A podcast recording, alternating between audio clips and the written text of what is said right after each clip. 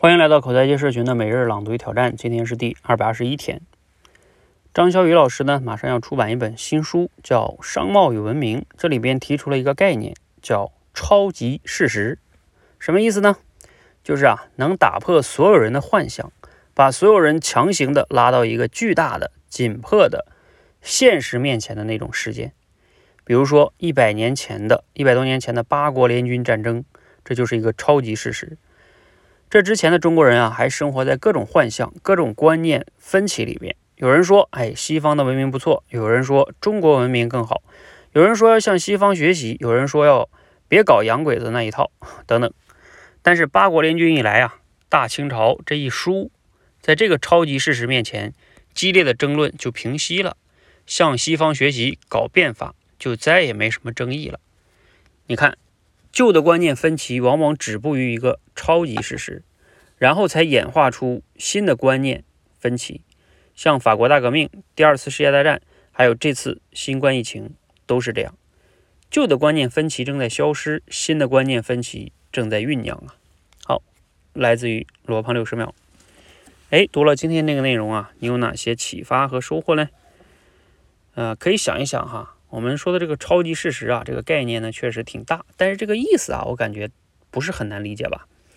呃，只不过呢，我建议大家可以再从个人层面或者家庭层面、公司层面啊，这个离我们更近，那你去想一想这个超级事实这个概念，我觉得这个概念还挺有意思的哈。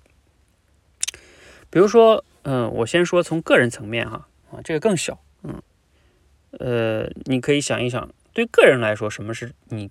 这个个人的超级事实呢？其实我觉得这个超级事实有时候有点像黑天鹅事件哈，就是你觉得它不会发生，然后等到它真正发生的时候，给你啪啪啪打脸，然后让你终于认清了现实。比如说对个人来说，呃，你老觉得哼明天啊一切都很好是吧？但是呢，有时候意外就会发生。你看有很多名人，他可能就是出现了一些车祸呀、意外啊等等就去世了。啊，或者是一些突然间得了癌症，是吧？啊，也就去世了。像这种，就你的健康突然间就出问题了啊。又或者说像一些外界的因素，比如说国家政策导致的，你突然间失业了，哎，这也是超级事实啊。这都要你要面清、认清你当下的自己啊。还有对于什么家庭来说也是啊，你家庭来说，你突然间啊，家庭出现一些什么变故。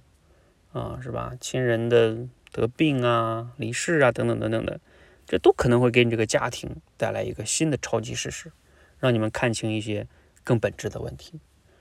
啊，公司也一样啊，公司这个也一样。比如说，啊，像什么新冠疫情影响的你们是吧？像还有前段时间郑州这个大水，它也是个超级事实啊。这个呢，会是都是对你公司的很多的考验。好，总之呢，呃，我觉得这个超级事实这个概念哈，有时候还是要想一想的，就是在极端的情况下，我们呢发生了一些事情，我们能不能应对？啊，这个问题值得我们好好去思考一下，不要等到问题发生了，然后我们才发现自己没有准备好，啊，这个还是不好的哈。